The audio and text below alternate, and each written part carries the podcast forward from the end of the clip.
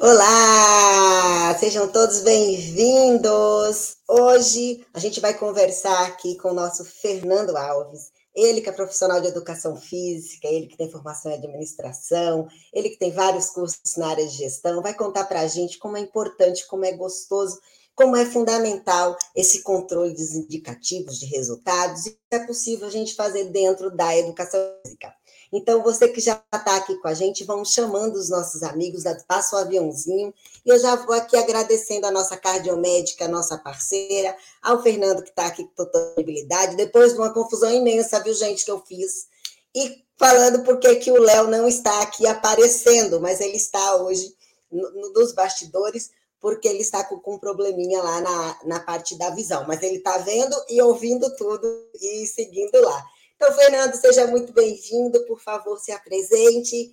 Vamos aqui trazer toda essa experiência que você tem. De, de, mais uma vez, eu quero agradecer, porque de fato é muito bom poder aprender com você e trazer essa tua experiência, esse seu know-how e todo esse lado do, do, empreendedorismo, esse lado empresarial e administrativo aplicado dentro da educação física. Então, gratidão e pode se apresentar e trazer aqui para a gente nesse nosso bate-papo. Valeu, Flávia. Obrigado. Boa noite. Eu que agradeço pelo convite, pela oportunidade de, de falar com, com o pessoal da área de educação física, que é a minha formação original.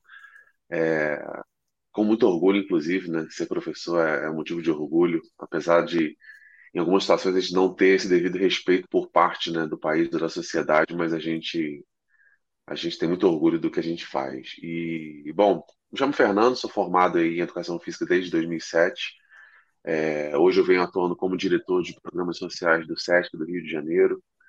É, tenho aí em torno de 145 projetos que acontecem ao longo do ano inteiro. Nós temos 25 unidades em todo, todo o Rio de Janeiro. Nós temos nove academias, 36 quadras, 14 bibliotecas, 21 teatros. 12 unidades móveis que, que, que itineram por todo o Rio de Janeiro. É, da, dos nossos 145 projetos, em torno de 60 são atividades e projetos que acontecem diariamente, diariamente, diariamente. Temos aí ao todo mais de 20 metas que a gente tem que bater todo ano, que a gente tem que prestar conta do nosso trabalho. Então, é um trabalho. Voltei. Voltou, voltamos. Deu uma travadinha na hora que você. projetos que você faz são tantos que nem a internet aguentou, Fernando. Aí eu pergunto, e como é que você faz para fazer isso tudo, né? Ainda ter cabelo, né? E essa voz de locutor, que essa sua voz de locutor, não é possível. Tem um treinamento, uma genética muito forte aí, como é que é isso? Porque, pelo amor, toda vez que você vai, boa noite, eu fiz, gente. Cabelo tá acabando. É, ó... cabelo tá acabando. Aí, tá aí, você não dá pra estar tá loiro. Eu tô ficando loiro vez mais loira, né? Uma coisa que tá. Mas aí, assim, são muitos projetos. Mas que bom que a gente vem da educação física e consegue né, trabalhar no meio desses desafios, nessas coisas todas.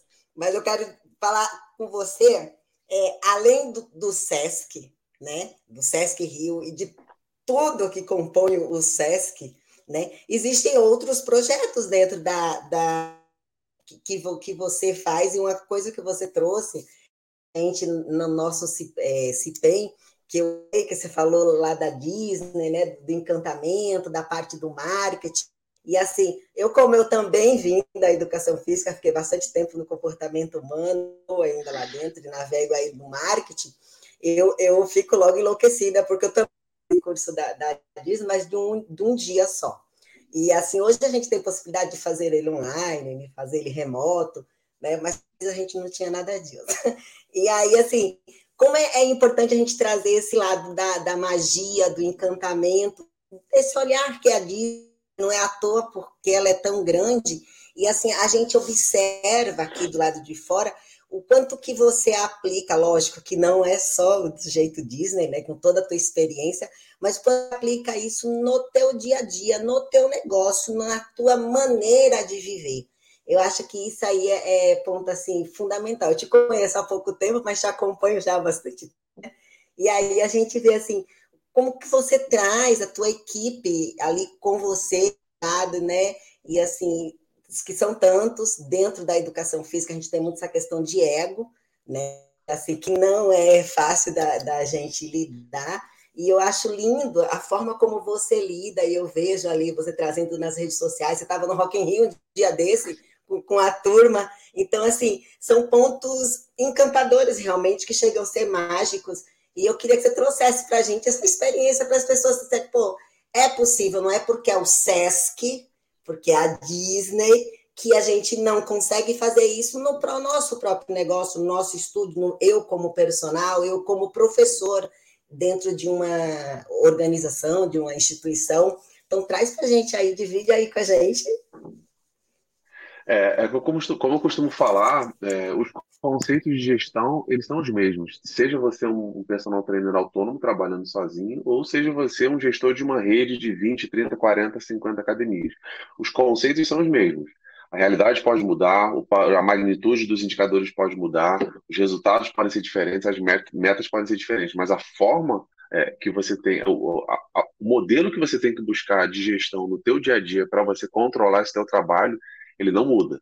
Né? Então, como é que a gente faz? Como eu estava falando, a gente tem 145 projetos, 2.200 funcionários, 25 unidades, 9 academias, é, é, 20 teatros, é, 14 bibliotecas fixas, 4 bibliotecas móveis, 12 unidades móveis, sendo 6 de odontologia, 4 de biblioteca, como eu falei, 2 de saúde mulher. Então, como é que a gente faz para toda essa máquina girar, para toda essa máquina alcançar os seus resultados, ou para toda essa máquina, em situações como pandemia, por exemplo, a gente amenizar os momentos de crise?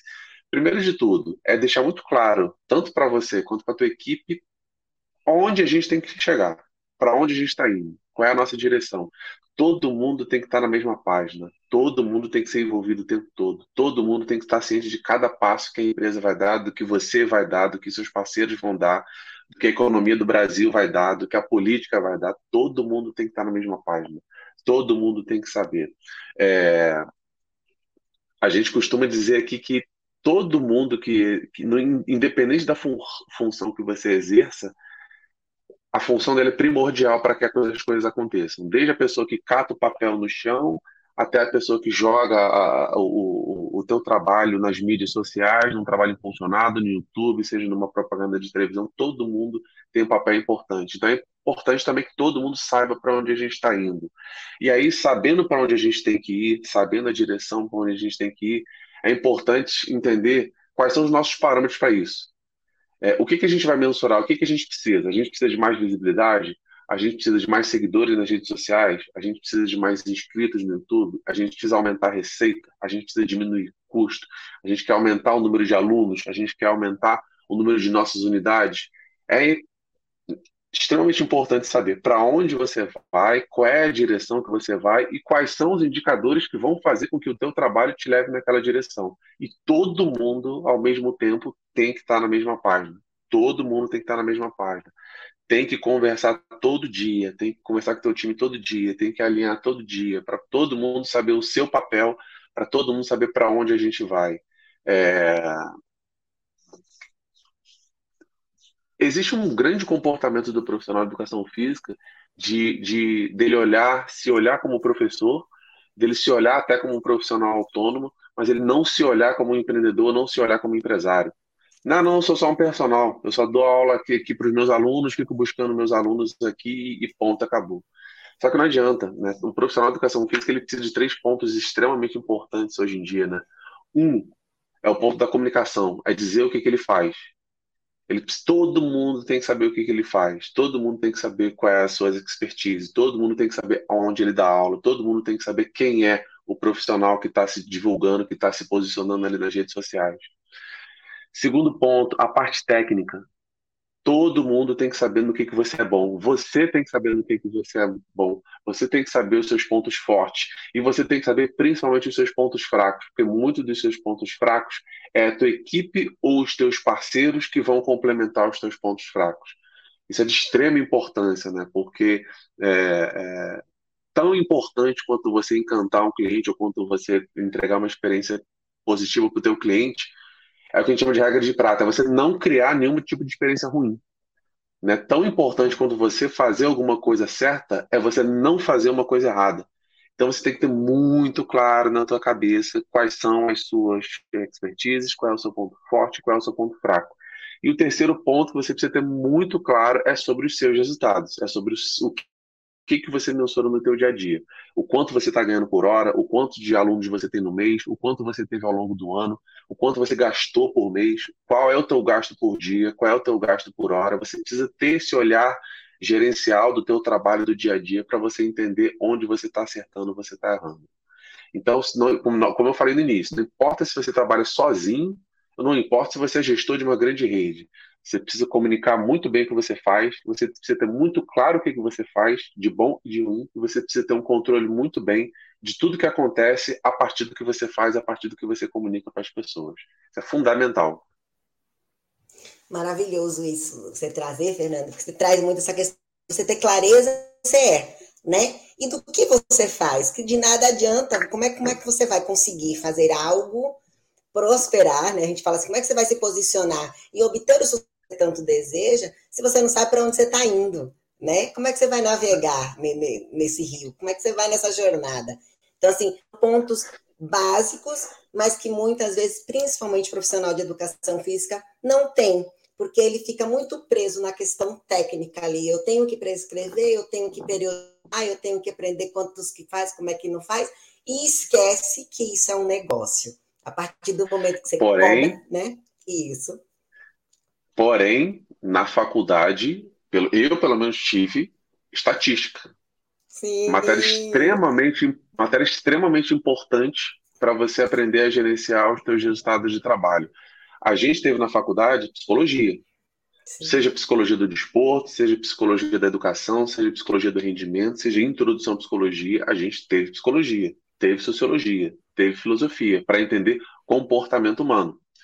Então, existe sim essa. essa é, é, o profissional de educação física é muito reconhecido no planeta inteiro, é justamente por, por ter uma técnica extremamente aprimorada. É, mas aí, é, quando, já entra, trazendo um pouquinho de indicadores, é, a gente tem aí do, do, da população do Brasil, que em torno de 220 milhões de pessoas hoje, a gente tem em torno de 46, 48% estão sedentários. Ou seja, são mais de 100 milhões de pessoas no país que estão sedentários. É, essas pessoas não sabem que atividade física faz bem? A grande maioria sabe. A grande maioria sabe. Claro que sabe. A grande maioria sabe que uma, uma cerveja é, é, pode dar barriga no consumo excessivo, que uma comida gordurosa pode, enfim, ajudar a entupir as artérias. Todo mundo sabe que o cigarro faz mal e todo mundo sabe que atividade física faz bem, mas elas não aderem, elas não fazem. Então, tão, de que vai adiantar um treino espetacular, de que vai adiantar uma metodologia espetacular, de que vai adiantar uma parte técnica espetacular se a gente não entender o comportamento, o pensamento, né? O que está fazendo aquela pessoa não aderir, já que ela sabe. Se ela sabe e não e não não está aderindo à atividade física, tem alguma coisa aqui. Então, então assim, a gente tem, a gente tem, a, por mais que a gente tenha algumas questões aí muitos pontos a melhorar na formação, na graduação do profissional de educação física, tem muitas coisas para melhorar, mas uma base mínima para você exercer um bom trabalho existe também. Tem estatística. A gente aprende na faculdade a lidar com números. E aí, no, no dia a dia, do, do, do, que a gente precisa totalmente ter intimidade com os números para a gente parar de trabalhar muito e ganhar pouco e passar a trabalhar bem e ganhar bem, é aí onde parece que a gente pega a estatística e larga lá na faculdade, deixa lá para trás. É onde a gente, a gente toda, todo mês a academia recebe 50 alunos novos, todo mês 50 novos, todo mês 50 novos, todo mês 50 novos, mas no final do ano ela termina com o mesmo número que começou no início do ano. Ou seja, entraram 50 novos, mas saíram 50. Entraram mais 50, mas saíram 50. Por quê? A gente precisa entender comportamento humano, a gente precisa entender o que, que faz essas pessoas entrarem ou não entrarem, ou entrarem e saírem. Então, é, é, é, é muito, a educação física é muito maior, ela é muito mais ampla do que treino, do que atividade física. Ela é bem-estar para o ser humano, né? A gente pode ter, vamos falar sobre isso daqui a pouco. Sim, é isso aí. A gente trabalha, você falou agora um ponto-chave, a gente trabalha com o ser humano. E antes do treino, tem esse ser humano, como é que ele está. E aí a gente traz lá para o início da tua comunicação. Né? Então, o que, que esse ser humano, teu cliente, está comunicando para você? Que é a necessidade que ele espera que você entregue. Muitas vezes a gente não entende, a gente não sabe, a gente aí acha a minha opinião. Então, a minha opinião é que ele vai gostar de treinar aqui na musculação. A minha opinião é que ele vai gostar de fazer uma aula de localizada. A minha opinião, a minha opinião não interessa em nada nesse, nesse momento. Né? E aí eu levo para o ponto que você trouxe, que também é fundamental. Todo mundo sabe que atividade física faz bem. Mas por que, que a gente não consegue encantar esse pessoal para de fato se apaixonar e fazer a culpa é nossa? A culpa é de nós, profissionais de educação física. É nossa responsabilidade trazer a importância da atividade física. Será que a, como a gente consegue, principalmente no personal, que a gente lida, porque a gente vê assim, ah, o, o personal trainer eu trabalho sim, mas quem paga um personal é um nível de, de, cliente, né? mesmo assim, você não consegue fidelizar esse cliente, ele fica pulando de você para o outro, para o outro, para o outro, ou não alcança os benefícios, né? Alcança por um determinado tempo, porque é muito rígido, mas não consegue manter.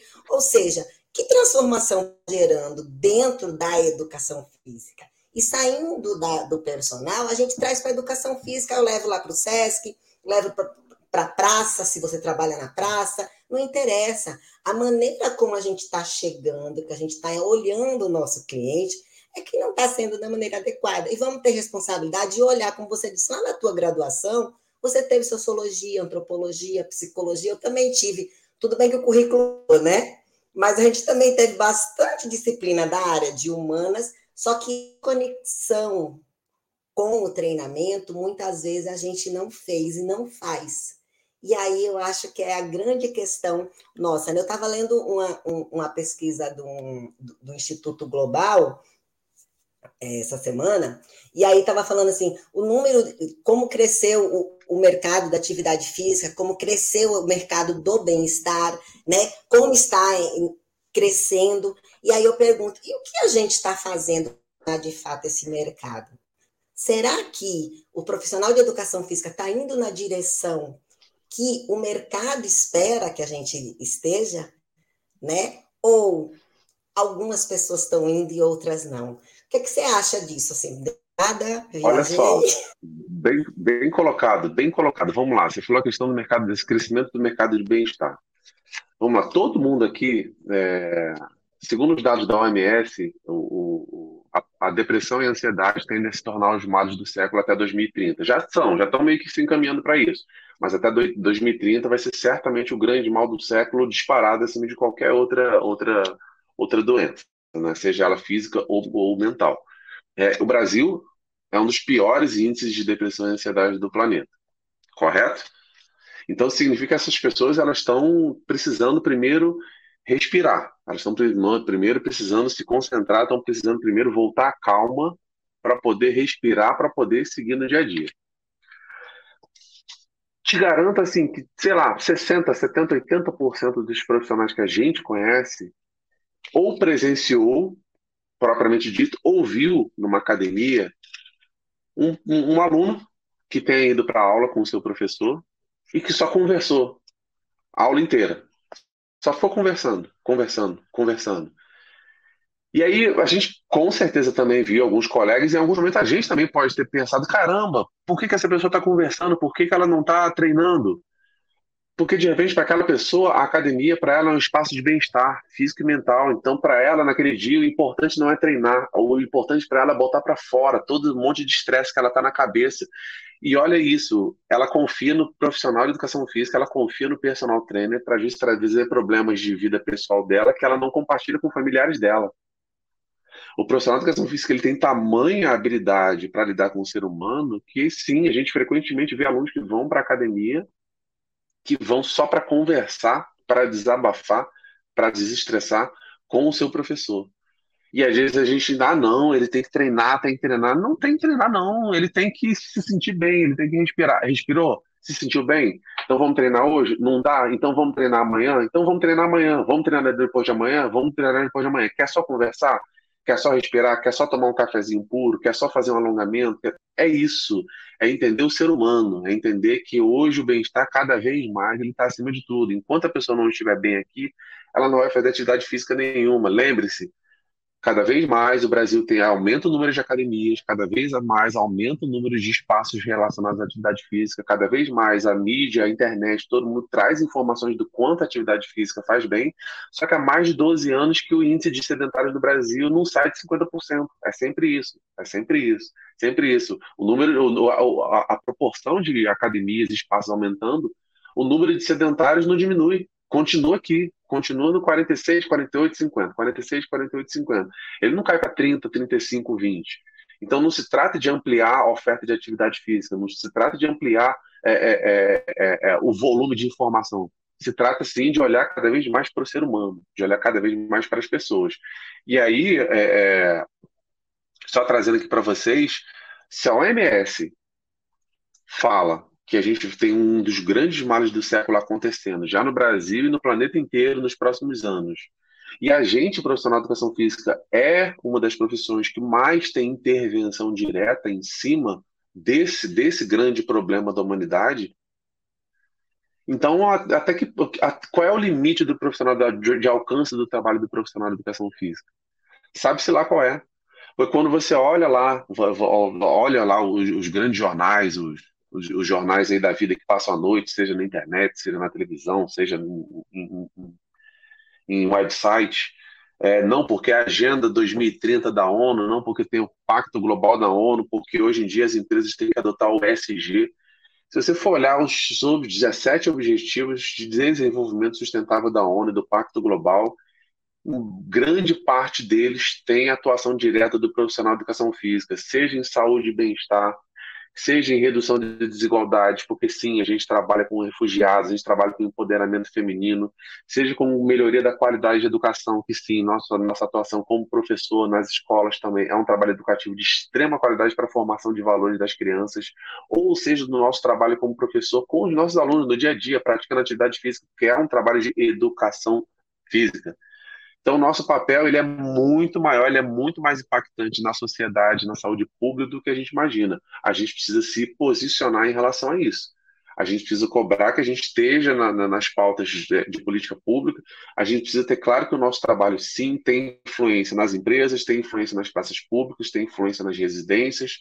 É... E que essas pessoas, cada vez mais, nesse cenário de depressão, de ansiedade, de cobrança, de pandemia, de home office, de trabalho, de pressão, de meta, cada vez mais a gente vai ser realmente demandado de, de, de, de, estar ali no campo de frente, ali no campo de batalha, atuando junto com o público. Falando de empresas, novamente, é...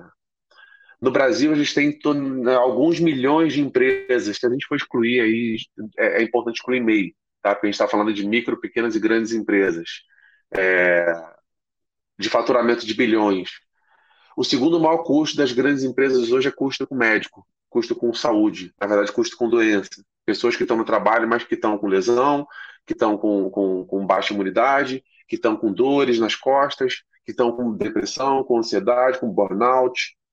Então, o segundo maior custo das empresas está relacionado à falta de, de, de, hábitos saudáveis e qualidade de vida. Qual é o profissional que atua em cima disso? Óbvio que tem muitos outros, óbvio que tem nutricionista, óbvio que tem fisioterapeuta, óbvio que tem médico, mas o profissional de educação física está ali, está ali, está ali, no, seja na empresa, seja na rua, seja em casa, onde for. Seja na ONU, o profissional de educação física está ali. A gente precisa ter muito claro isso e entender que, não, a gente não é prescritor de treino. O treino é uma das milhões de ferramentas que a gente tem de trabalho. Mas a nossa principal ferramenta de trabalho está aqui e está aqui. Tanto é, novamente, sem querer ser repetitivo, mas é importante a gente repetir para entrar na cabeça das pessoas. Quando uma pessoa, um profissional, uma pessoa com N problemas, ela vai até um profissional de educação física e acaba ali desabafando e, e jogando para fora todos os problemas de vida pessoal dela, em muitos casos, é porque realmente o nosso trabalho é de extrema confiança, é de extrema credibilidade. Lindo, lindo. E a única profissão, né, Fernanda, que a gente acompanha do antes do nascer ao, ao morrer, né? A gente pode trabalhar em todo esse nicho. E aí, assim, eu vou trazer um pouquinho para a questão da, da, do, do controle, para vou trazer o nicho. A importância, como a gente tem um guarda-chuva muito grande dentro da educação física, como em outras profissões da área da saúde, mas a gente está falando hoje de educação física, né? Então, assim, é muito importante que você entenda para onde você está indo, que você escolha o que faz sentido para você, e você seja bom naquele, né, naquele, naquilo que você faz, né? Você no início da tua fala, você saber o que você faz, o que você é bom, o que você, quais são seus pontos fortes, quais são seus pontos fracos e quais são seus pontos fortes na profissão, né? E quais são os seus pontos que você precisa melhorar na tua profissão. E para que você tenha essa clareza, que você de fato seja essa pessoa, você precisa ter conhecimento. Você tem que buscar conhecimento, né? Então, assim, você, eu, eu falei assim, você veio da educação física, mas você percorreu e percorre até hoje, você está aprimorando sempre né? Assim como eu, como o Léo, como tantos outros profissionais que a gente conhece, a gente está sempre em busca de, de aprender, de, de ir a, a, além. Por quê? Porque a gente escolheu algo para a gente se especializar.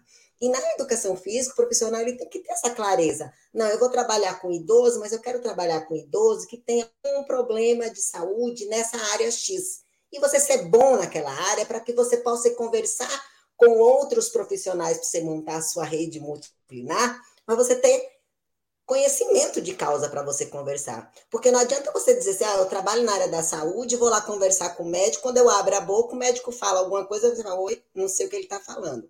Né? Ele fala de um medicamento, você não sabe absolutamente nada daquele farmaco, o que, que aquilo pode causar na, na vida do, do teu cliente, do teu paciente, do paciente dele, do teu cliente, e como é que você vai cuidar desse ser humano e transformar a vida dele para ele ter mais qualidade através do exercício, sim, porque nós somos profissionais do exercício, né? E que a atividade física e todo esse cuidado faz parte desse contexto. Então, assim, aí eu trago um pouquinho para o nicho para você trazer para a gente esses pontos, esses indicativos importantes dentro dessa profissão, para que a gente olhe realmente com olhar profissional e seja o que o mercado está, está né, necessitando, precisando para que você consiga o seu lugar ao sol, né? Porque tá aí, tá aí. Só que para poucos, infelizmente, ainda, né? E muita gente querendo. E aí fica com aquela assim, ah, o fisioterapeuta, ele é que cuida do negócio. Bom, ele está cuidando porque ele está estudando,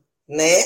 Se ele está pegando, ele está estudando, está faltando alguma coisa. Por que você não aponta o dedo para você, putz, perdi para fisioterapeuta, perdi para fisioterapia?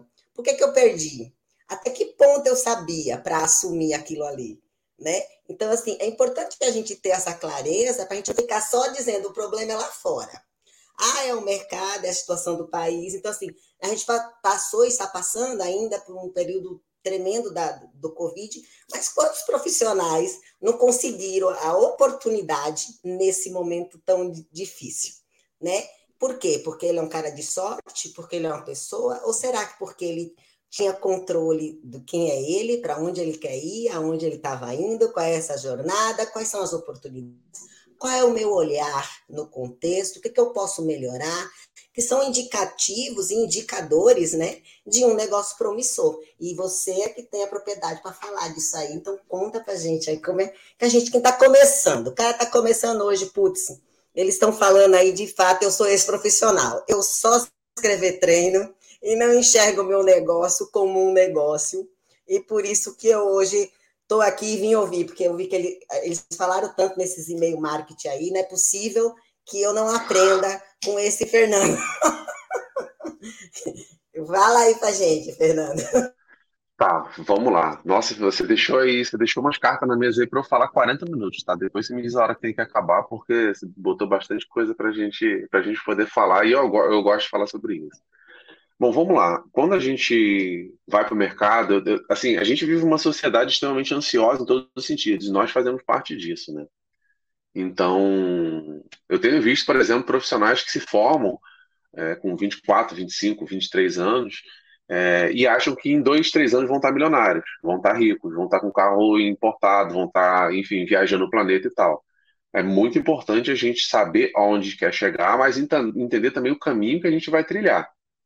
Né? É muito bom assim, ter isso muito claro, ter uma expectativa muito bem alinhada. Expectativa errada gera frustração, e frustração, se você não souber controlar, vai rolar escada abaixo para todo sempre.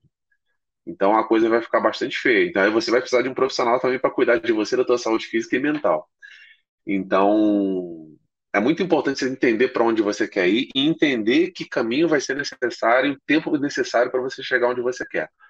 Então, vamos lá, me formei como me formei, quero começar como personal trainer, que é o primeiro momento em que, em que, em que você consegue, talvez, ali, dependendo só de si próprio, captar algum tipo de, de, de trabalho, algum aluno, alguma coisa para você ter uma renda de curto prazo. É, a importância dos indicadores. Qual é o teu custo de vida hoje? Quais são os custos que você tem? Quais são as contas que você tem que pagar? Quais são as contas que você tem que pagar para poder ajudar de repente sua família, ou você já tem filho, ou para suas contas próprias, ou porque você já quer fazer uma pós-graduação? Qual é o teu custo de vida hoje? Por que, que eu estou entrando nesse mérito? Muitos dos profissionais que sofreram na pandemia, eles sofreram porque eles não tinham uma reserva, certo? Ah, mas eu ganho muito pouco, eu não consegui isso, eu não consegui aquilo.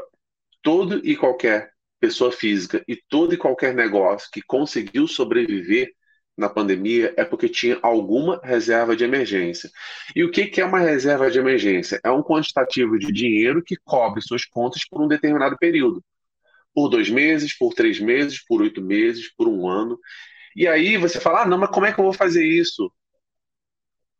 Conversa com alguém de uma área empresarial, de uma área administrativa, uma área médica. Conversa com algum profissional é, e pergunta qual é a lição número um de contabilidade, pergunta qual é a lição número um de investimento, pergunta qual é a lição número um de formação de patrimônio. É garantir, primeiro, antes de tudo, a sua reserva de emergência. É garantir, é garantir que você, na pior das situações, você tenha suas contas pagas por um, dois ou três meses, pelo menos. Só que a gente vê muito profissional já começando a embarcar na carreira de personal, ou abrindo um estúdio, ou abrindo. E aí, no primeiro, segundo, no terceiro momento em que de repente você consegue ter algum tipo de lucratividade, já pega e começa a usar esse lucro para comprar um carro legal, já pega começa a pegar esse lucro para é, é, ter um estilo de vida um pouco mais alto. Gente, não é assim. Sinto dizer se alguém gerou essa expectativa. Né? É, eu vi, sim, muitos profissionais que abriram um estúdio, pequeno estúdio, abriram, enfim, uma pequena sala, é, entendendo que no longo prazo eles teriam uma situação de, de vida bastante confortável. Em muitos casos, não. Quando você tem um espaço que de repente a sala é alugada, que tem uma manutenção de equipamento, que tem luz, que tem gás, que tem água, que tem é, é os custos fixos, é, e aí você tem uma limitação de pessoas para você encaixar ali, vai chegar um momento que você vai bater no teto. E aí talvez você tenha ali um ganho necessário para você cobrir as suas contas, mas se você quiser ampliar o teu patrimônio, se você quiser ampliar o teu patamar de negócio, você vai ter que abrir uma segunda unidade, você vai ter que abrir uma terceira unidade, ou você vai ter que ampliar o espaço que você tem. Então, olha a importância que tem de você primeiro entender os números, quais são suas contas, quais são suas dívidas e para onde você quer ir. Isso é extremamente fundamental. E aí você vê muito profissional de educação física que trabalha muito, mas ganha pouco. Por quê? Será que está gastando muito? Ou não? Será que está trabalhando de forma errada? Ou será que de repente ele poderia se posicionar com uma hora melhor? Ou será que ele poderia negociar de forma melhor? Tem várias formas de negociação, mas é importante você entender os indicadores do teu dia a dia, de despesas, de custos e do quanto você precisa ganhar para isso. Tá, tá, tá, pegando como é que a coisa é muito mais é é, é, é, é, lá atrás, é muito mais raiz. Antes de você abrir um estúdio com a melhor metodologia, antes de você ter aí uma aula que vai entregar para o seu cliente um baita, um baita, é, uma baita experiência, um baita resultado corporal, um baita, uma baita melhoria no nível de estresse, no condicionamento dele, Antes de tudo isso, você tem que ter um papelzinho tudo muito bem claro de como é que você faz primeiro para sobreviver, para não passar fome. Que todos nós passamos por isso, entre aspas. Todos nós tivemos dificuldades lá atrás. Antes de dar um primeiro passo. Quando você vai olhar para uma boa clínica médica, para um, um, um espaço que realmente é bastante próspero e tem bastante posicionamento de mercado, as empresas levam 5, 6, 8, 10 anos para se, se estabelecer. Né? Quando você vai nos grandes casos de sucesso, os caras foram conseguir bater um milhão, dois milhões depois de 40, 45, 48 anos de idade, 50. São anos e anos e anos e anos e anos. Então, acho que o profissional de educação né? física, quando ele se forma hoje, O profissional de educação física hoje está se formando com uma expectativa muito exacerbada e está gerando uma frustração muito grande. Porque você sai, primeiro, você sai da faculdade achando que você não tem mais que estudar. E, na verdade, você sai da faculdade com a obrigação de estudar dez vezes mais do que o que você estudou na faculdade. Porque o mundo está mudando rápido. O mundo está mudando o tempo todo, o tempo todo, o tempo todo, né? E é pandemia, e muda negócio, e é digital, e aí está chegando a internet das coisas, mas aí está chegando a inteligência artificial, mas calma aí, inteligência artificial, mas as pessoas estão com depressão, não estão conseguindo nem olhar mais para o celular. Então tem, tem uma metamorfose no ambiente aqui que faz com que a gente tenha que estar o tempo inteiro estudando o comportamento humano, estudando o mercado, estudando para onde o mundo está indo. Segundo, para a gente se estabelecer, criar valor no nosso serviço, divulgar isso, fazer as pessoas saberem do nosso serviço, conversar com as pessoas, começar a se posicionar no mercado, leva tempo. Leva tempo, isso leva tempo. Não adianta, não adianta achar que não, eu vou dar um pulo do gato aqui. A gente acompanha muito essas startups aí de, de dos últimos anos. Ah, startup que em um ano virou unicórnio, startup que virou em um ano conseguiu captar um milhão de dólares. Olha, procura na internet o, o, o volume de caixa e lucratividade dessas grandes startups que explodiram. Nubank, Netflix, algumas dessas grandes empresas que explodiram. Elas até hoje estão no vermelho porque as grandes captações que foram feitas foi para reinvestir ou foi para pagar custo de investimento.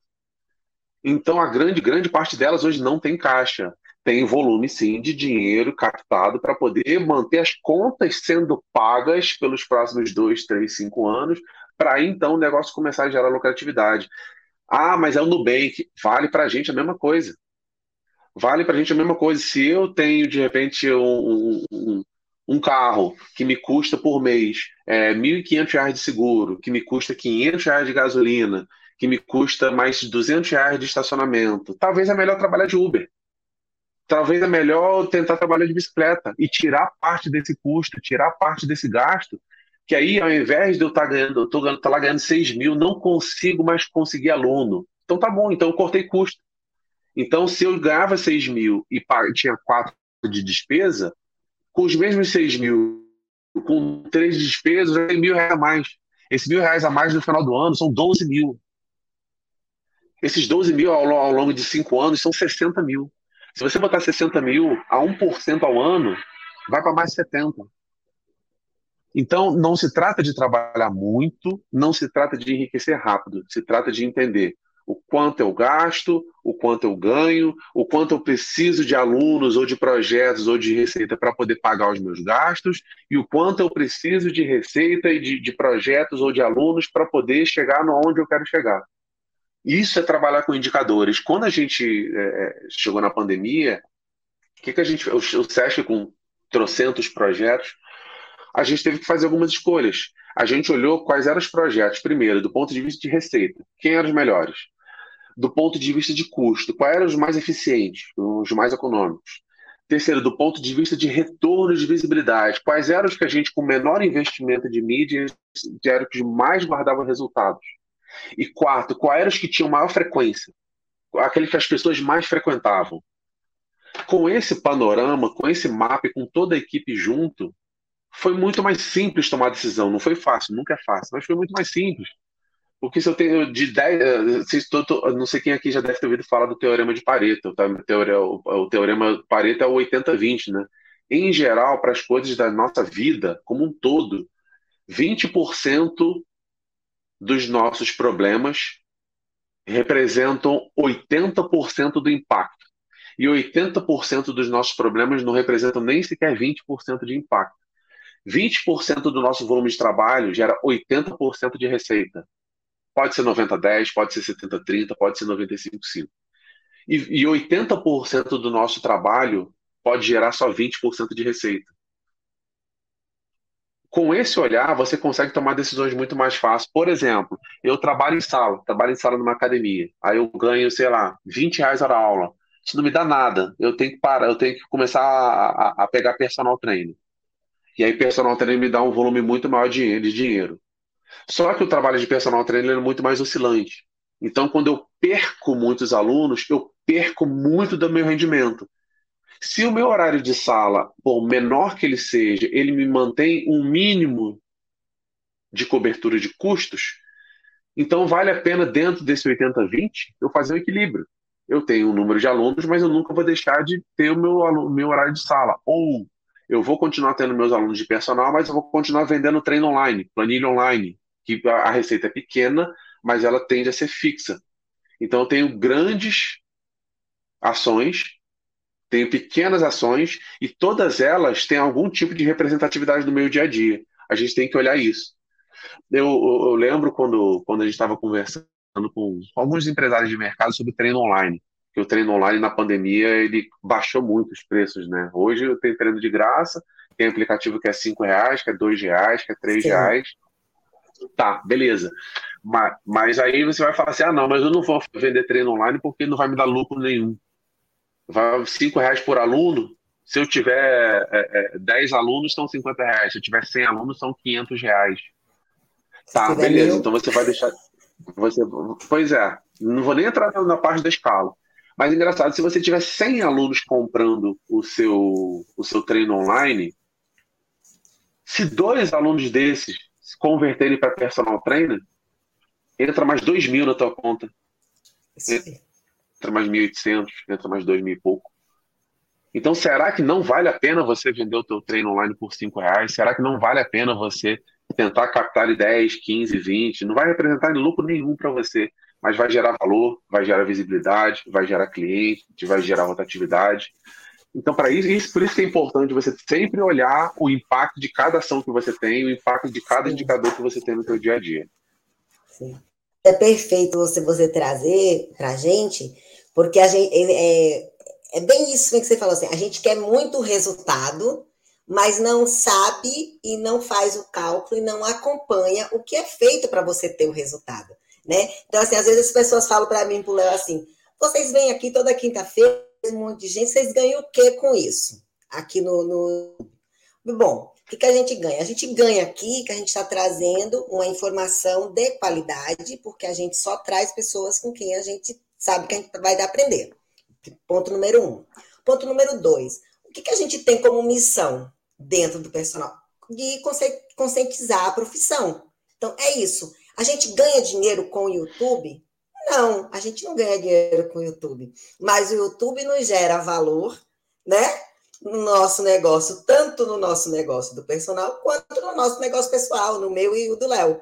E aí a gente consegue reverter. É bem isso que você está trazendo. Né? Então, assim, eu fiz lá os cinco reais. Se virar meu personal, é porque ele percebeu que é possível ter um treino que vai muito além do treino no online. Pô, se no online é daquele jeito, em grupo é daquele jeito, no pessoal, como é que vai ser? Né? Então, assim, a, o, o, profissional de educação física ele tem dificuldade até em precificar o negócio dele. Né? Não sabe precificar e cobra o mesmo preço que o colega está cobrando. Bom, mas o teu negócio é igual ao do colega, quanto tempo para fazer uma prescrição? E você tem o teu preço aqui na tua academia, no teu. O cara que mora lá no outro bairro cobra a mesma coisa? E o tempo que você vai estar de deslocamento, de gasolina, de Uber, sei lá de quê. Então, tudo isso faz parte da precificação, é negócio, né? E aí você faz assim, não, pode falar. Interrompe aí, que eu quero essa que mais. Essa questão da precificação, essa questão de, de, de ter olhar do quanto cada valor que entra no teu, no teu, no teu salário mensal é, impacta no teu dia a dia, é, vou dar um exemplo, dois exemplos aqui bem, bem interessantes. Um exemplo é até um exemplo meio maldoso. É, por que, que os grandes bancos é, continuam cobrando aquela tarifa bancária que às vezes é ridícula, 30, 40 reais? Por que, que eles continuam cobrando? Por que, que por que, que eles aceitam ser criticados? Por que, que eles aceitam é, é, é serem mal falados nas redes por causa daquela tarifa? E aí tem todas essas fintechs novas aí, o Nubank, o C6, o Banco Pan, o Banco Master. Não, nós somos tarifa zero, banco original. Mas por que, que o grande banco continua mantendo aquela taxinha? O volume daquela taxinha ele é tão grande que se eles retirarem sai um volume de receita absurdo. Então é melhor continuar tomando crítica e mantendo a taxa de 30 reais do que retirar. E aí, nossa, vamos ter um. Vamos fazer um baita movimento histórico. E vai dar uma baita baixa no caixa. Tá certo ou tá errado? Não sei, mas é uma decisão baseada em indicadores. E não sei se a galera sabe aí, mas Netflix até hoje entrega, entrega filme físico, né? Entrega em casa. Né? Ainda tem esse, esse modelo de entrega, modelo locadora, né? Vale a pena? Funciona? Talvez não. Agora, essas pessoas que, que, que, que continuam fazendo questão desse serviço se sentem bem tratadas e valorizadas pelo Netflix por continuarem podendo degustar o serviço do jeito que elas gostam, e grande maioria delas tem parentes. Quantos parentes será que não tem a assinatura do, do, do, do, da versão digital da Netflix? Né? E aí a Netflix sabe que aquela entrega representa um X de custo, representa um X de receita que talvez não faça diferença, mas para o negócio como um todo ele é importante. Então não, não, não, não, não, não, não é só ao Netflix colocar sempre os melhores filmes, as melhores séries. O banco não é só fazer os melhores empréstimos ou colocar os melhores juros de rendimento de, de renda fixa ou de CDB. É também entender que tem certos números ali que fazem muita diferença no dia a dia. Vale para gente. A gasolina do carro, o IPVA, o seguro, ou de repente a, o, o que a gente está comendo ao longo do dia a dia, ou, ou enfim, dos gastos de fim de semana, tem, é, é, muito importante entender o teu dia a dia como um todo, tá, gente? Para a gente poder tomar algumas decisões e no momento de crise a gente se manter bem, tranquilo. E no momento em que a coisa tiver, o mercado estiver mais aquecido, a gente consegue tomar algumas decisões e se posicionar um pouco melhor. E tempo para as coisas poderem dar resultado. Mas, tá vendo? É, é, é todo realmente um, um contexto, né? De coragem, consistência, coerência, é, produtividade, né? É todo um nada cai do céu, ninguém fica do nada. E quando você traz o exemplo do Nubank, o exemplo de uma Netflix, o exemplo, enfim, de, de multinacionais, as pessoas ficam assim, nossa, são milionários. Sim, mas gastam um volume grande. Eu vou trazer um pouquinho para esse mundo digital que a gente vê, que você trouxe também já aqui no nosso bate-papo. Né? Então, assim, a gente vê aqueles personagens que, uou, de repente está milionário, está dando show, não sei o que, nananã, e por quanto tempo, né? Então, assim, quantos surgiram na pandemia e, uh, e cadê? A gente procura, já não acha mais. Então, assim, os poucos que se mantêm é porque não surgiram na pandemia. Já estavam desenhando o teu negócio e ali alavancou o, o teu negócio, né? Isso. Então, assim, nada acontece nada. Agora, é lógico, os gurus da internet chegam com, com né, umas receitas milagrosas, faça assim, faça assado, lê livros e monte o seu curso. Gente, quando que alguém vai ler três livros, vai montar um curso, pode até vender o primeiro, mas não vende o segundo, né? Porque, é verdade. Como é que vai conseguir? Então, se não é assim. E assim, é muito importante isso, porque assim, a gente fala assim, ah, esse bate-papo está muito distante da nossa realidade. Não, não está distante. É a nossa realidade, é o agora. Então, assim, já passou da hora da gente ser de fato o profissional de educação física. E não só o educador, que às vezes nem educador está sendo, né? Ou o professor, que também muitas vezes não está sendo. Então, assim, gente, quando que a gente vai, de fato, poder dizer assim, poxa, eu tenho orgulho, assim como o Fernando tem, eu tenho, o Léo tem, de dizer, eu sou profissional de educação física, eu tenho orgulho, porque assim, o que eu alcancei, o que eu alcanço é graças à visão que a educação física me deu. Lógico que a gente busca outros, outras coisas para a gente ir melhorando, estabilizando esse negócio. Mas quem abriu e quem trouxe lá no nosso, no, no nosso bate-papo aqui, é assim, quantas possibilidades a graduação de educação física nos fornece. Né? Então, quando você olha sociologia, quando você olha antropologia, você fala, ai, que saco isso, o que tem a ver isso aqui com o curso de educação física? E hoje, como profissional, você fala, nossa, que bom que eu tive sociologia, que eu posso olhar da onde veio, né? Que bom que eu tive filosofia, Gente, né? E a gente não tem maturidade, talvez porque também a gente começa a faculdade muito cedo, também tem isso, né? Vai lá. Olha só. Não, pois é, é, é já aproveitando que você voltou para a questão da, da, sociologia, da psicologia, do comportamento humano. Vamos lá. É, eu pude participar, a, a, minha startup, a Foco Saúde, ela foi finalista de alguns hackathons, né? Então, pude participar de algumas acelerações e incubações. Inovativa Brasil, Caravana Startup do Sebrae, Hackathon da Unimed, Santa Catarina, Rio Grande do Sul, é, simpósios Unimed do Costão do Santim. Então, eu pude participar de muitas imersões de inovação, é, porque a, a, área de inovação, e principalmente a área médica, se preocupa muito com a prevenção.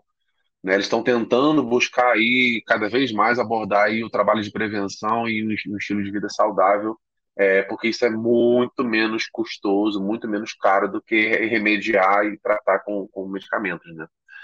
E aí, em, em vários desses casos, você acompanha startups de todos os modelos. Né, de inteligência artificial, de mapeamento, de, de teleatendimento, de atividade física, de diagnóstico, de emergência, de tudo. A grande parte dessas startups, elas foram orientadas a direcionar o seu trabalho a partir de uma ação extremamente ridícula, extremamente simples, que é fazer pesquisa com o teu cliente. Quantas vezes eu me peguei como profissional de educação física lá atrás? Ah, perdi dois, três alunos, estou com a tarde inteira livre. Ah, vou malhar, ah, vou aproveitar, vou descansar. Ah, por que não? Uma vez a gente foi testar, eu peguei meu Facebook e joguei uma pesquisa lá no Facebook. Pessoal, vamos lá, estou com uma pesquisa aqui para saber sobre respiração. Qual, qual, o quanto você acha importante a respiração para o teu dia a dia? Eu tive 500 respostas, 560, 550 respostas. Todas essas startups são orientadas a você tem um momento vago lança uma pesquisa, você tem uma horinha vaga, chama duas, três pessoas para tomar café. Você vai ouvir as pessoas, vai ouvir o cliente. Às vezes, em algumas daquelas respostas, você consegue achar novas ideias, novas, novos campos de atuação para você preencher aquele teu horário que está vazio, para você preencher aquele horário que você não está conseguindo aluno. Às vezes você não está conseguindo aluno, porque de repente na academia que você está, ou da forma que você está atuando, ou onde você está atuando, talvez não tenha. Talvez, se você fizer uma pesquisa, você vai entender que as pessoas estão precisando de planilha online. Ou talvez você está lá tentando jogar planilha online, planilha online, planilha online, e de repente tem um público ali que está querendo fazer uma coisa mais híbrida. Ah, não, eu quero planilha online, mas eu preciso pelo menos te ver uma vez por semana, uma, uma vez por mês. Né? Eu não tenho mil reais para te dar para pagar personal trainer. Os 100 reais que eu estou te dando de personal de, de planilha online, para mim, não está sendo suficiente mas eu tenho 300 reais para te dar, ou 250 para 300 para te encontrar pelo menos uma vez por mês. Pode ser? Então, não se cobra dessas ideias, tem que sempre sair da tua cabeça. Ouve o público, ouve as pessoas, ouve o cliente, ouve tua família, ouve teus amigos, ouve teus colegas, ouve as pessoas na rua. Às vezes elas te, vão te dizer o que, que elas estão precisando e isso vai te ajudar a formatar o teu serviço a gente jogar essa pressão sempre, ah, não, eu preciso me reinventar, eu preciso me reinventar. Eu tomei ranço dessa frase, tá, Flávio? Porque na pandemia muita gente lançou curso, não, eu vou te dar um curso para você crescer e ter sucesso profissional. Chegava lá no curso, ah, você tem que se reinventar. E aí acabava e o profissional continuava lá assim, tá, eu tenho que me reinventar. E aí? E o que, que eu faço? Como? Então eu tomei um pouco, Como? tomei um pouco de ranço dessa frase. E aí, a gente, eu presenciei. Eles aí eu acho muito bom, porque assim, é como a mesma coisa que o psicólogo dizer assim: onde está o seu eu? Se eu soubesse, eu não estava aqui, né? Pois é. É a mesma e coisa, assim, reinvente. Sim, como? Por isso que eu estou aqui, criatura. Me diga a aí gente, como é que eu tenho que fazer. A gente fez algumas pesquisas com, com o público na pandemia para saber as pessoas com home office, do que, que elas mais estavam sofrendo, né? É, muitos, a gente recebeu muita resposta sobre dificuldade de organização de horário, Ok? Fernando, acho que deu uma travadinha. É, a Voltou? do. Voltou. É, você trazer a organização do horário, eu fico Voltou. ali na, na, internet. Voltou. Voltou. Dificuldade de, organiza... dificuldade de organização de horário, porque foi tudo para dentro de casa, né? Quem está em home office e... agora é casa virou trabalho, trabalho virou casa e misturou tudo. Isso. Segundo, falta de fôlego. Muito na internet, isso aí só só para ratificar o que você está falando, eu fico muito na internet com várias redes, né? E assim, eu, gente, um dos posts que dá mais visibilidade, mais curtida e compartilhamento é sobre produtividade. É impressionante ah. quando a gente coloca alguma coisa sobre é. gestão do teu dia. enlouquece. Os DM ficam ah. loucos, eu fico louca para responder todo mundo, pois porque é. assim, é muito pois em é. cima. Assim, é só para certificar que realmente é fundamental. Veja, um detalhe tão bobo, né? Talvez. Pois é. E a gente tem dificuldade de gerir o seu próprio, o seu próprio dia, né? E aí, terceiro ponto, de qualidade de sono. Todo mundo percebeu falta de qualidade de sono. E Sim. o quarto, alimentação ruim assim, algumas pesquisas que eu pude acompanhar e pela primeira vez eu vi que o emagrecimento e sobrepeso não era a principal preocupação. Tinham outras preocupações é, é, acima disso, né? E aí a pessoa está dormindo mal, a pessoa está comendo mal, a pessoa está com dia a dia de inferno, a pessoa está faltando fôlego, está com dor corporal. E eu vi algumas iniciativas na internet de profissional de educação física. Falando, pessoal, nós montamos um treino para você de alívio de dores posturais em home office. Vamos lá. Primeiro exercício.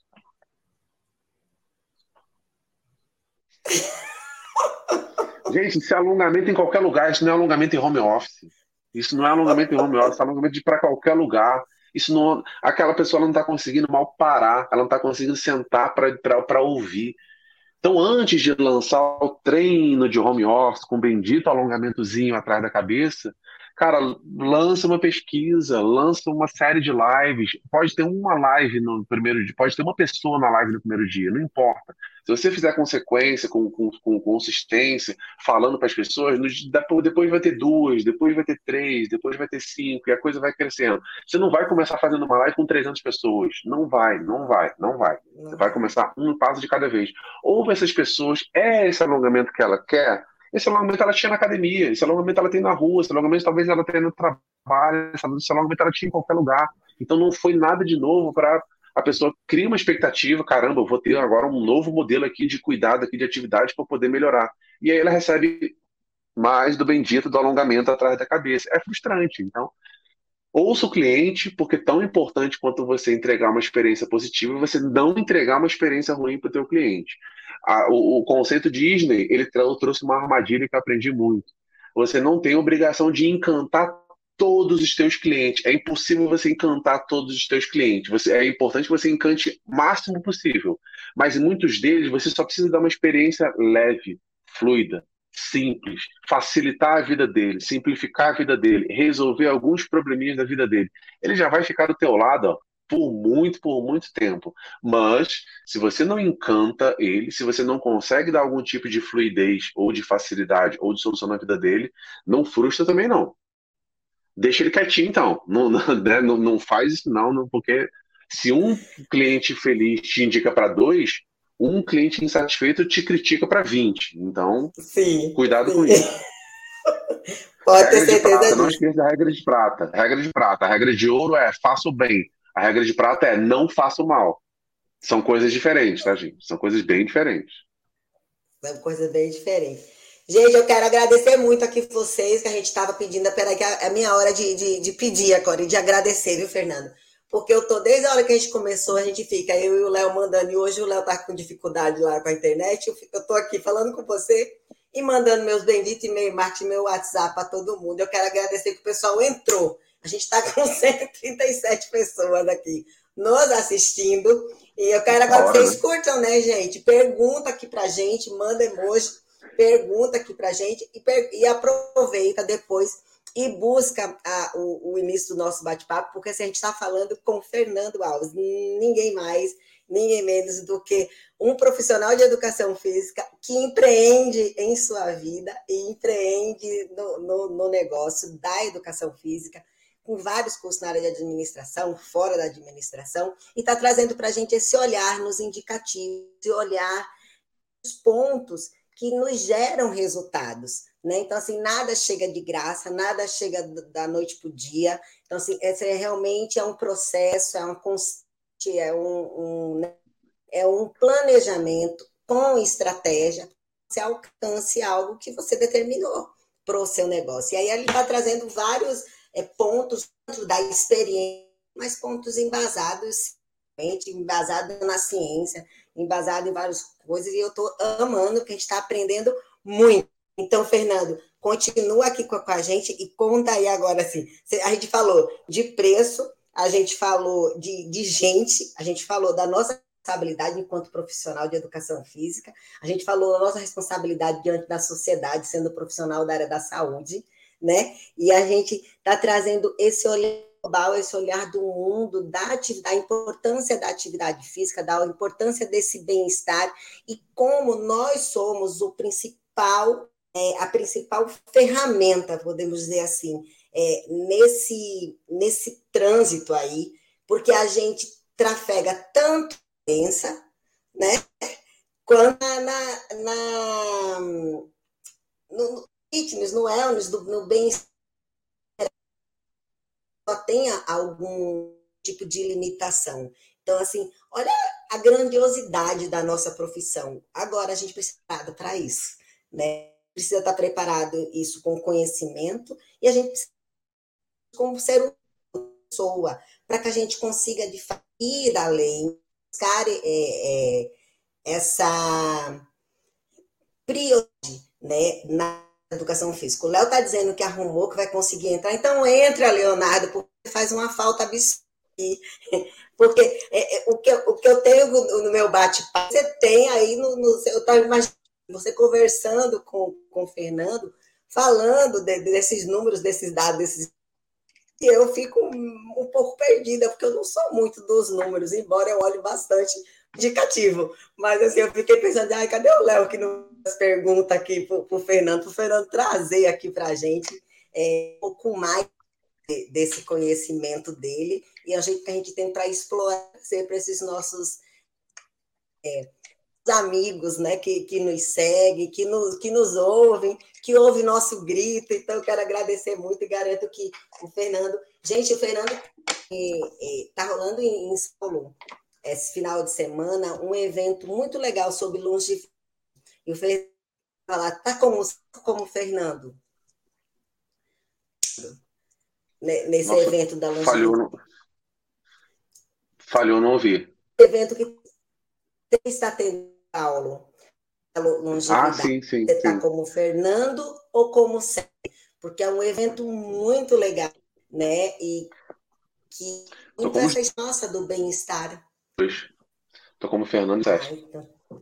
ai, ai, que legal, né? O Valdir também vai estar lá amanhã. E, gente, eu acho maravilhoso. Tá vendo como a gente pode navegar por oceano diversos, mas que converge sempre para a mesma coisa, que é a qualidade de vida, que é a saúde, e que é essa transformação que o exercício pode causar. Léo, conversa aí agora, é sua hora de perguntar. Não, show de bola, consegui, consegui arrumar aqui, ó, uma pecinha.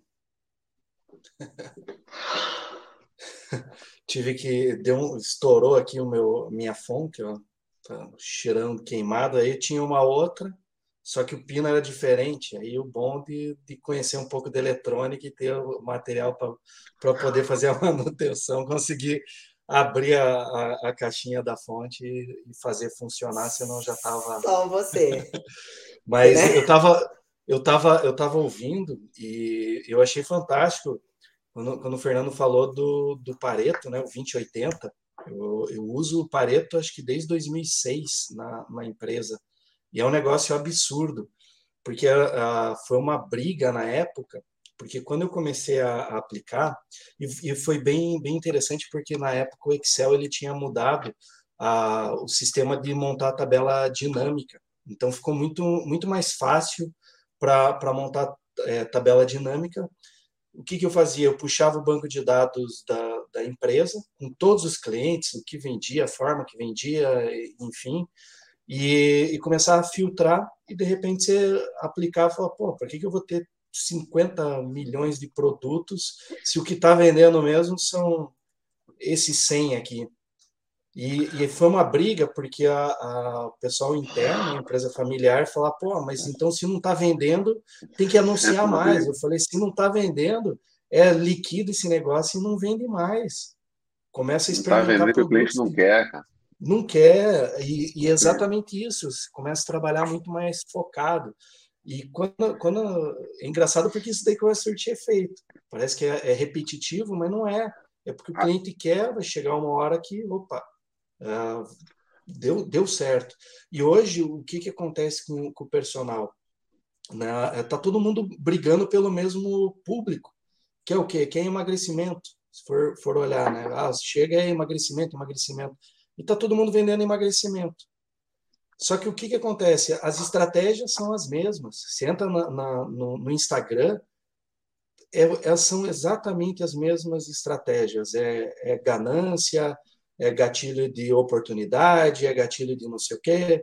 Vai chegar uma hora que o que, que vai acontecer? O reflexo que vai acontecer do que já acontece hoje no, no, no físico, que é a, a, você gerar muita oferta para pouca demanda, é o que vai acontecer no, no digital que já está acontecendo. Acho que até uma parte vocês comentaram. É o pessoal começar a, a fazer preço, né, vender preço e não qualidade, não entregar realmente o, o, serviço. Por quê? Porque não sabe fazer a mínima leitura dos indicadores que as redes sociais ela, elas fornecem. E por que isso? Porque só tem a única fonte, que é o Instagram, e eu falo, meu, universo da, de internet é um negócio tão grande, tão grande, que falar que é, Instagram é único, exclusivo e suficiente necessidade é que você está colocando uh, de dose homeopática aquilo que você pode voar, né, navegar um oceano mais do que azul, né? para quem já, já participou de, de cruzeiro, né? aquele que você olha não tem nenhuma terra, você, o céu, você consegue enxergar as estrelas. E é isso. E aí parece que é, você começa a falar, parece que é uma distância muito grande do profissional. E aí uma questão que, a, que eu queria perguntar para o Fernando, se essa percepção que ele tem é só com educação física ou com outros profissionais também, outras áreas? Com exceção, claro, de administração, economia, marketing, né, que meio que já estuda isso, mas, mas você teve isso no, na, na tua experiência? Vamos falar de hambúrguer e vamos falar de avião? Vamos. Só para a gente sair, só para gente sair totalmente da área da, da, da educação física. Hambúrguer. Hambúrguer, cada vez mais barato, todo mundo faz igual. Hambúrguer, carne, aí bota lá uma alface, bota um tomate, bota uma cebola, bota maionese e enche o hambúrguer, mas hambúrguer é 5 reais, 8 reais. Mercado depredando, mercado péssimo. Alguém lançou um hambúrguer artesanal. 30 reais o hambúrguer. Jogou lá para cima, mudou o tipo de carne, mudou, enfim, retirou aquele monte de coisa do antigo X-Tudo, né? Retirou aquele monte de ingrediente, botou uma carne, né, de maior qualidade, botou ali um queijinho ali, cheddar com uma cebolinha caramelizada e ponto. 30 reais. E aí o X-Tudo, que é 10 reais, tem 80 ingredientes. Alguém se aproveitou disso. Avião, avião, passagens, e aí briga e abre um monte de companhias aéreas e tal, e a coisa começou a ficar feia. O que, que as companhias aéreas começaram a fazer? Começaram a cortar custo, começaram a retirar, retirar os lanches, retirar serviço, retirar isso, retirar aquilo. E aí hoje tem um voo que mal você consegue beber uma água, né? Porque eles começaram a retirar custos, sabem trabalhar com indicadores, sabem é, onde o calo aperta. E aí hoje, se vocês repararem, tem duas companhias que elas pegaram as primeiras poltronas, que são o espaço, né, o espaço premium, o espaço né, que tem maior conforto, e eles separaram essa área VIP em duas, porque agora as duas primeiras fileiras são VIP do VIP. E aí agora é um preço altíssimo que jogou lá para cima, e aí os preços das passagens voltaram a subir porque da guerra, do, da batalha, da depredação de preço e, e de briga por cliente, Alguém soube se posicionar, recolheu o custo, formatou um novo serviço, envelopou, vendeu a um preço altíssimo, conseguiu se equilibrar. Mesma coisa vai acontecer, ou já está acontecendo com o profissional de educação física e com qualquer outro segmento. Vai ter uma briga, vai ter uma briga por mercado, todo mundo baixando o preço, todo mundo se depredando, todo mundo é, indo para o ralo, todo mundo indo no oceano cada vez mais vermelho, cheio de sangue. Quem souber trabalhar com isso, isso, vai suas contas, vai criar um serviço de muito mais qualidade, vai se diferenciar e vai se posicionar. Não muda. Isso não muda mercado, não muda segmento. Com qualquer um é dessa forma. Com qualquer um é assim. Lembre-se que quando as academias estavam se matando por, por, queda de preço, queda de preço, queda de preço, queda de preço mais barato, metade fechava porque o preço baixo não sustenta, porque não tem modelo de negócio sustentável. Começou o boom das academias boutique. Que é academia boutique? O cara pegou entendeu o negócio dele, se reorganizou, qualificou o serviço, jogou um preço mais alto, entregou o valor e pum, acabou. Querem se matar por preço, se matem. Eu me reorganizei minha casa aqui. Agora, tem que, tem que entender muito bem onde, onde o calo aperta, tem que entender muito bem onde, onde, onde a conta está ficando engargalada, tem que entender muito bem onde você vai mexer para você poder se reposicionar em relação a isso. E para isso, tem que saber de número, tem que saber dos indicadores. A gente lá atrás, vou dar um, assim, trazer informação para vocês, é, o, quanto, o quanto isso faz diferença. A gente tinha uns indicadores no SESC um tempo atrás. 5% das nossas atividades, só 5%, estavam representando quase 80% do resultado de todo o resultado de tudo, de receita, de quantidade de alunos inscritos, de, de, de, de, de eficiência, de custo, tudo. E essas atividades, elas eram muito mais do setor, de bem-estar e as outras 95% das atividades que não estavam performando bem eram da parte mais esportiva. O que, que isso deixou claro para a gente? Primeiro, a gente precisa tomar algumas decisões. Não é que não é que não está vendendo não estava divulgando, a divulgação era em massa, então era o cliente que não estava querendo. Então a gente não, não, talvez não, não fosse o momento de se posicionar como um, um ícone do esporte, talvez fosse importante se posicionar como um ícone de bem-estar. Isso mudou a estratégia, o olhar da empresa. A gente depois lançou um congresso de bem-estar, o mercado de bem-estar começou a se movimentar. Olha como é que o olhar para o resultado das suas atividades pode mudar todo o teu curso de trabalho como eu falei, você está lá lançando um. está lá firme, firme, firme, trabalhando com, com personal trainer para fortalecimento de idoso. E aí você tem aquele horário livre à tarde. E aí você não está mais conseguindo captar aluno. E aí você faz uma pesquisa, você joga nas suas redes sociais, você pergunta para as pessoas o que, que elas querem. De repente o pessoal vai te sinalizar que eles estão querendo caminhada, eles estão querendo fortalecer. Que eles estão querendo alongamento, ou respiração, ou yoga, que eles não estão preocupados em fortalecer, eles não estão preocupados em aumentar a massa magra.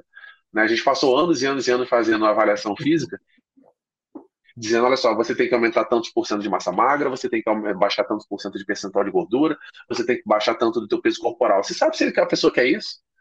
Ela está preocupada realmente, ela de repente ela se matriculou na academia porque não aguentava mais o, ter que subir de escada no trabalho dela, estava sem fôlego nenhum, ela só queria fôlego para subir escada.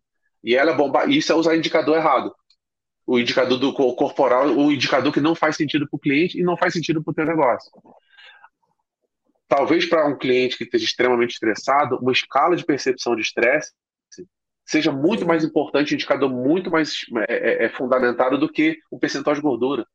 Porque ela pode ali mensurar, olha, hoje de, de 0 a 10 eu tenho nível de estresse 9. E talvez daqui a dois meses ela fala, hoje de 0 a 10 eu estou numa escala de estresse talvez 7,5, 8.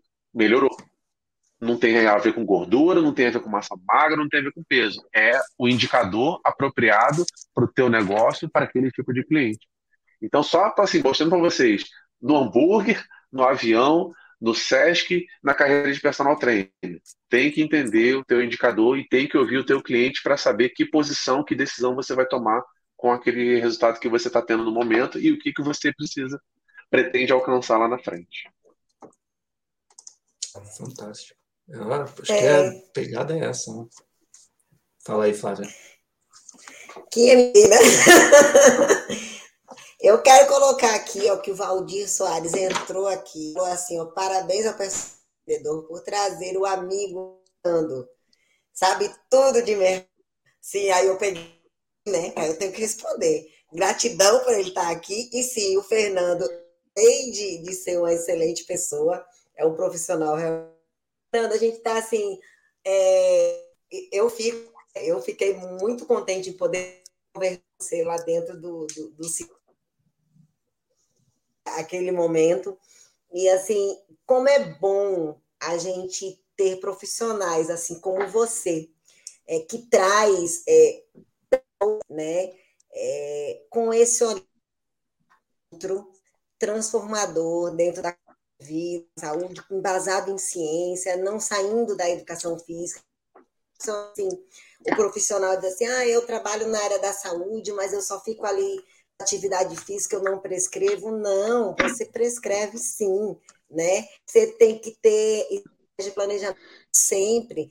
A atividade física e deve fazer parte do seu planejamento, O Fernando ficou aqui um momento que às vezes o cliente chega ali, ele só está afim de jogar para fora o estresse dele, sim, e a tua percepção é fundamental que você consiga isso dentro do teu planejamento e continuar entregando para ele o resultado que você entregar, né? E aí continuou falando que o Sérgio a visão do Fernando, atividade física, grande representante do bem-estar.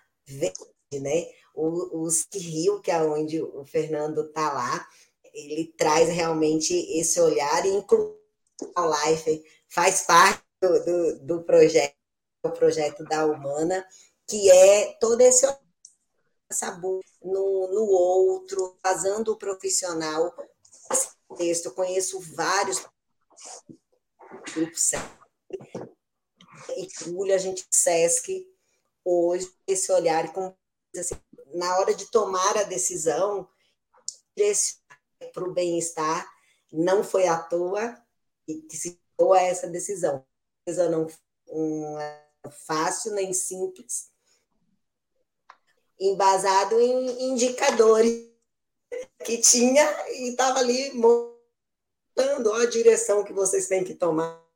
Tá tudo, né? Então, se você não tiver é, esse contexto, né, acompanhamento dos resultados do que estava simples, é, tomar uma decisão desse porte, porque se desse errado, pô, eu estou embasado em meu achismo, aí fica difícil da gente realmente embasar uma coisa, né? Ele está lá falando que ele respeita, todos nós respeitando. E você também, viu, seu Valdir Soares?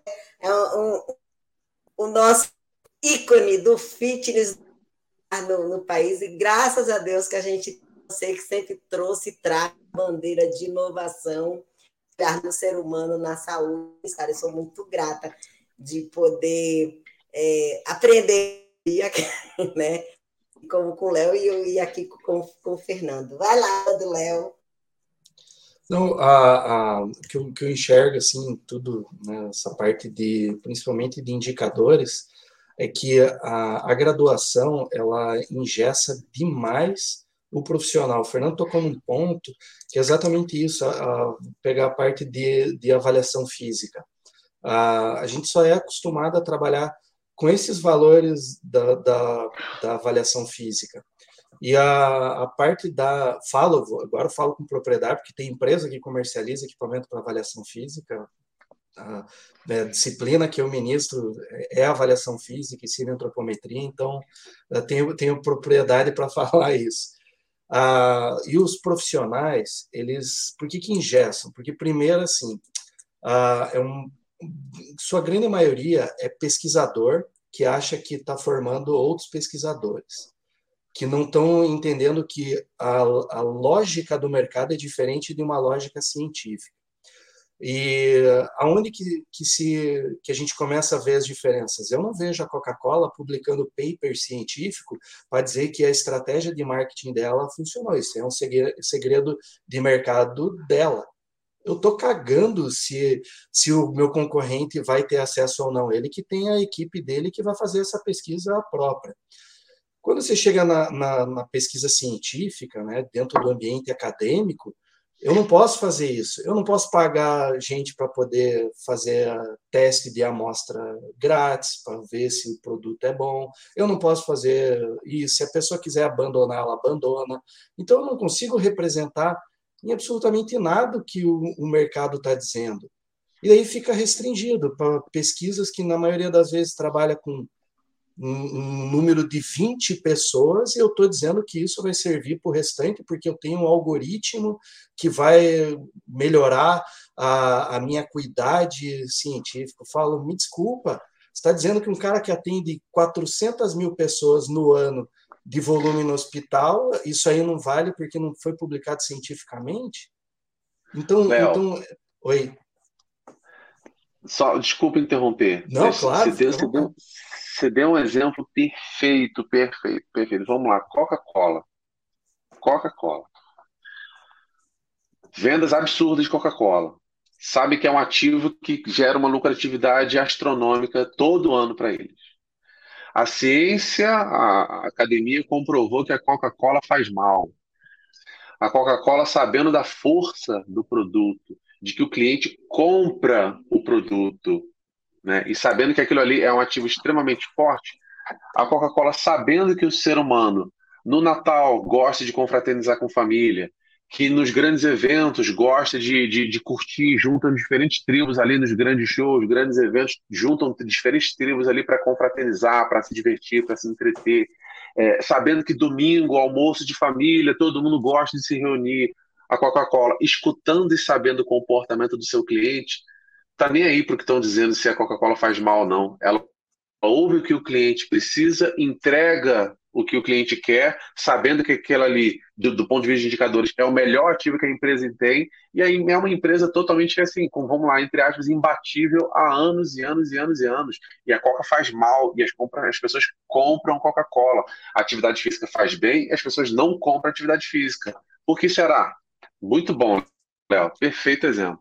Eu, exatamente isso. Aí eu, eu, e é engraçado porque ah, é cheio de regra, né? E eu sempre, eu sempre falo para os alunos, eu falo, pessoal, o maior problema hoje da educação física e de outras áreas da saúde é um mantra que é assim, prática baseada em evidência, ok? Não vou entrar no mérito que a tua prática ela tem que ser pautada em, em evidência. Aí a pergunta sempre faço, ok, se não tem evidência, então você não vai praticar nada?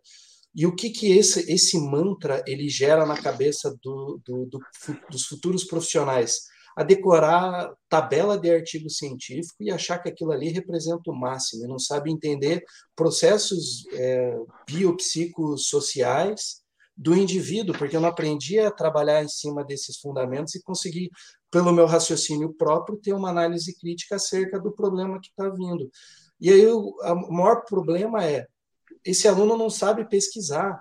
E ele tem uma ferramenta hoje, que é o Google Forms, que ele te dá a porcaria das informações já tabuladas, com gráfico, com tudo isso certinho, e o pessoal não utiliza e fica criando minhoca na cabeça achando que eu preciso publicar cientificamente isso e aquilo outro. Pode botar Marlene na fogueira? Deve. Pode, vamos lá. Vamos lá.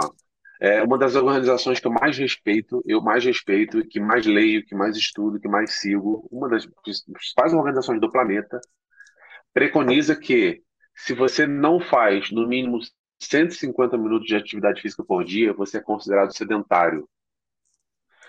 Entre fazer 100 minutos por semana, 150 por semana, entre fazer 100 minutos por semana e não fazer nada, não é melhor fazer 100? Claro. Aí, eu vou, aí meu aluno vai chegar para mim e falar: olha só, eu só posso fazer 20 horas por semana. E você vai falar: não, você tem que fazer 150. A pessoa não vai fazer, ela está com problema de trabalho, ela está com pós-graduação, está com filho, está com coisas de saúde. Cara, começa com uns 20 minutos por semana, é o que o teu cliente quer. Começa com Exatamente. 30 por semana, é o que o teu cliente quer. Começa com 10 por semana, é o que ele está disposto. Olha só, eu odeio atividade física, eu detesto atividade física, mas eu vou dar 10 minutos da minha semana para fazer. Vem, vamos embora, vamos fazer. Que aí é minha responsabilidade tratar com ele no dia a dia e de repente o 10 passa para 15, passa para 20. E aí, depois de um ano, um ano e meio, seis meses, talvez a gente bata os 150 minutos por semana. Agora, não, se você não fizer 150 minutos por semana, cientificamente você não é uma pessoa ativa, você é sedentária. Então tá bom. Então a gente, por isso que a gente tem 50% da população do Brasil sedentária. Isso Ou é 150 é nada, é ferro e fogo, né? É. Não pode fazer 20. Será que fazer 20 minutos por semana não faz bem nenhum para a pessoa, mas nenhum, zero, zero, zero, não dá nada para a pessoa. É. Será que quando você estudou lá em fisiologia, você, é, quando você estudou lá em fisiologia, né, já que você estuda fisiologia só e não estuda comportamento humano nada, né? Você não viu lá que você transforma, que você tem os hormônios que viciam, que você consegue estimular e trazer o benefício que essa pessoa, mesmo fazendo 10 minutos por dia, ela não vai conseguir e se apaixonando e sentindo necessidade de se movimentar, né?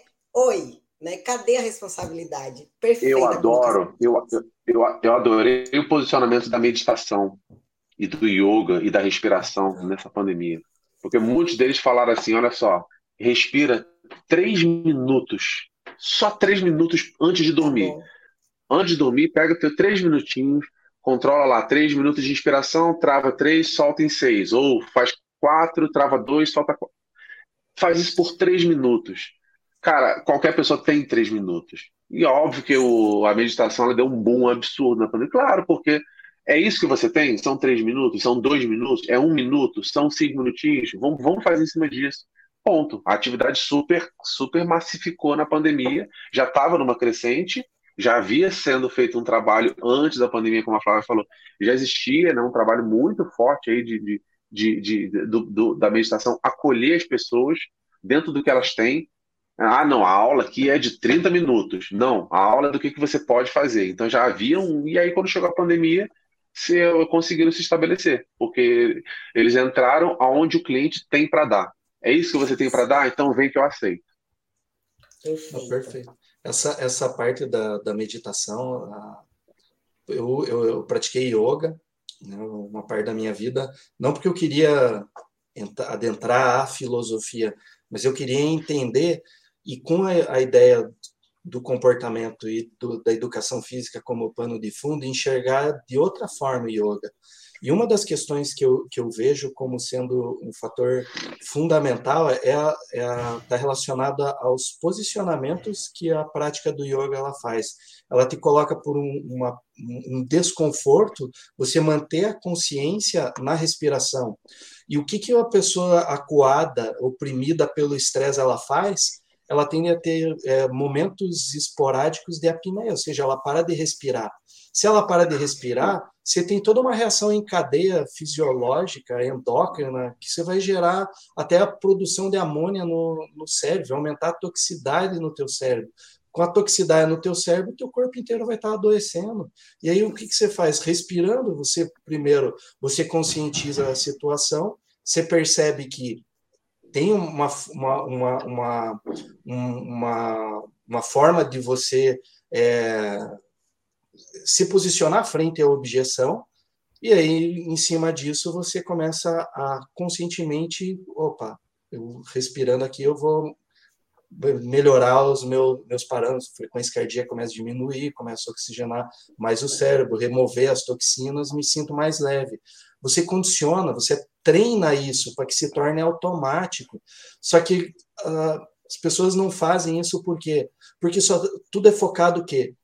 Executa, re, repetição, vamos, mata, é, até ver Jesus, ah, até a falha, e não sei sangra, o quê. Sangra. Eu falo, meu Deus, a boa parte hoje do trabalho das pessoas é intelectual, é a cabeça que está funcionando é toda hora pensando, pensando, pensando, com muitas informações, você não tem tempo para as pessoas colocarem em ordem. Você está vendo um monte de pessoa com burnout porque, porque é muita informação. É política, é cenário econômico, é cuidar do filho, do marido, da esposa, é conta para pagar, é não sei o quê. E ninguém chega e fala: cadê o meu tempo? Como que eu vou criar prioridade? É treino, tudo é treino.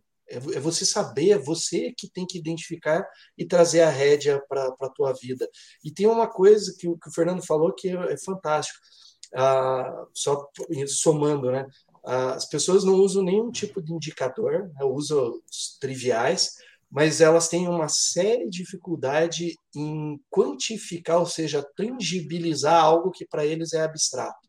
Ou seja, ah, me falaram que é oito horas de sono que eu preciso. Então tá, você coloca isso na tua cabeça, que oito horas de sono é importante, você dormir seis, você já está com aquilo na tua cabeça, é óbvio que a cobrança vai ser maior. Isso aí está relacionado com autoconhecimento, pessoal. Só que como que a gente avalia o sono se eu não tenho um, uma polissonografia? Pessoal, coloca a escala de 0 a 10. Como é que foi que você considera o teu sono? E vai fazendo isso todo dia. Aí você tem um, um, comportamento, você tem uma tendência de comportamento, aí você tem outras áreas que você vai poder relacionar com. É simples, o pessoal ingessa e não. A XP, a XP, que é um dos maiores casos de sucesso do Brasil, uma empresa que tem bilhões em gestão de patrimônio, que está listada na bolsa da Nasdaq no Canadá. A XP, a pesquisa de satisfação dela é NPS, de 0 a 10, quanto você está satisfeito? Ponto. É isso. É só isso. Agora, eles mandam todo mês. Todo mês eles mandam pergunta. Todo mês eles mandam questionário. De 0 a 10, que, como é que a gente está? De 0 a 10, como é que a gente está? De 0 a 10, como é que a gente está? Todo mês eles mandam. Todo mês eles mandam. Agora, uma empresa da complexidade que é, porque ela é banco, ela é corretora, ela é, ela, ela é, é, é portfólio de investimento, ela agora está mais forte ainda no setor de educação. Ela tá, entrou uhum. no setor de cripto. É um negócio extremamente complexo. E qual é o principal indicador? De 0 a 10, o quanto você está satisfeito com o nosso serviço. Cara, é, é, é, é, bizarro. É extremamente trivial, extremamente simples. É. Só que o pessoal fica engessado, por quê? Porque ah, não tem comprovação científica, eu não vou fazer. Eu falo, cara, primeiro assim, são quatro tipos de, de, de, de conhecimento, né? Existem mais, mas vamos, vamos focar assim o que a, a maioria das pessoas elas trabalham, que é o conhecimento tácito, teológico, filosófico e o científico. Você vai pautar a tua vida apenas no, no conhecimento científico e os outros. Então, então assim, experimente, crie métricas próprias, é a tua pesquisa, é você com você mesmo. Entenda o que você precisa usar das ferramentas de, de, de pesquisa para poder ter um padrão do que comparar. Senão você Agora estou com escala de 0 a 10, não, agora eu mudei para escala de 0 a 5, de 1 a 5. Não, mantenha um padrão, mas tenha um padrão, tenha uma rotina, porque senão você vai ficar maluco e, e vai o quê? Você, tem, você deve uma satisfação não à comunidade científica, você deve uma satisfação para quem paga e contrata o teu serviço. Isso aí. Gente, a gente quer encerrar o nosso bate-papo, que foi maravilhoso. Agradecer demais ao Fernando por a disponibilidade, pelo compartilhamento, pelo tempo, né? É, diante de toda a confusão que eu, que eu fiz aí, ele poder ainda assim se colocar, e a gente até passou um pouquinho do tempo aqui. Eu quero agradecer muito, Léo, obrigada sempre. Pessoal que entrou, pessoal que está aqui, quem vai ver depois Gratidão. A gente está aqui agora 15 em 15 dias, a gente não está fazendo mais toda quinta, porque estava muito, muito justo o nosso processo. E todo mundo que passou por aqui, que vai passar depois, a gente quer agradecer muito. Fernando, por favor, suas considerações finais para a gente encerrar esse nosso bate-papo maravilhoso. Para quem já me acompanha aí, eu tenho, tenho dois mil e poucos seguidores no Instagram, dois mil e pouco também no, no LinkedIn. É, olha, gente, eu fiz gestão MBA em gestão exponencial com a XP. Eu fiz liderança em crises na, na, na FGV. É, eu fiz os cursos da Disney. Eu estou fazendo administração na Estácio de Sá. Quanto mais eu conheço outra área de gestão, mais eu tenho certeza que toda a minha vida, até eu morrer, eu só vou investir meu esforço, meu dinheiro, meu conhecimento na atividade física, na área de educação física, na área de bem-estar. Pode ter certeza, não vou investir. E quanto mais eu conheço o mundo, mais eu sei quanto vale a pena investir na atividade física então, e no bem-estar. Então, mais uma vez, obrigado pelo convite. Ano que vem, assim, já dando um spoiler, a gente vai trazer algumas coisinhas boas aí, alguns, algumas falas, alguns materiais, alguns cursinhos, algumas coisas aí para distribuir para o pessoal que conhecimento e, e, e, prosperidade, se a gente não compartilhar e ajudar a equilibrar um pouco essa, essa desigualdade do planeta, não faz sentido. Então, tudo que a gente. Cada degrauzinho que a gente sobe, a gente dá a mão para um subir mais um degrauzinho também. Agradeço aí pelo, pelo convite, agradeço pela gentileza aí, Flávia, Léo, Valdir também, que sempre dá uma palavra de incentivo. É sempre bom ter né, essa palavra de incentivo. E contem com a gente. Estamos juntos que a gente vai trazer muita coisa boa. O mundo mudou, o mundo resetou, a educação física mudou e a gente tem que seguir firme nesse discurso, nesse trabalho, nessa, nessa conversa com os profissionais, para a gente continuar aí galgando aí os degraus aí, para a gente ter realmente o nosso devido respeito, a nossa importância na saúde coletiva do planeta inteiro. Quando a gente falou que a gente comprovou aqui no nosso papo que a gente está envolvido na saúde pública do planeta inteiro. Bem legal. Obrigado, gente. Tô sem áudio, Flávio. Oi. Gratidão, Fernanda. A gente está aqui à disposição viu? Do que precisar, sempre. Léo, agradecer a nossa Cardiomed, que está sempre com a gente aqui nos apoiando. Hoje, hoje citou ela, né? Hoje você trouxe aí tá em fogo com todos os materiais para avaliação física, tua propriedade. Leonardo, suas considerações finais, aí já podemos encerrar. Eu já vou dar meu tchau.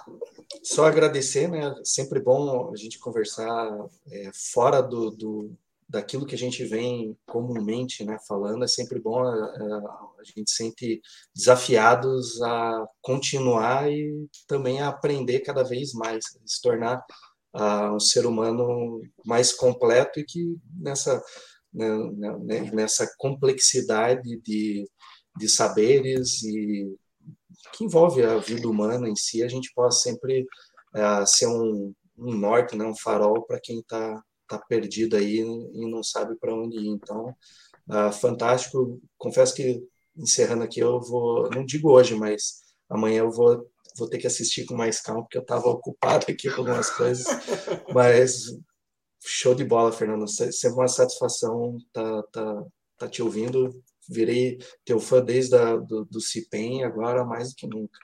É. Então, pronto. Então, tchauzinho, gente. Até o nosso próximo encontro. Até. Gratidão. Tchau, tchau, pessoal.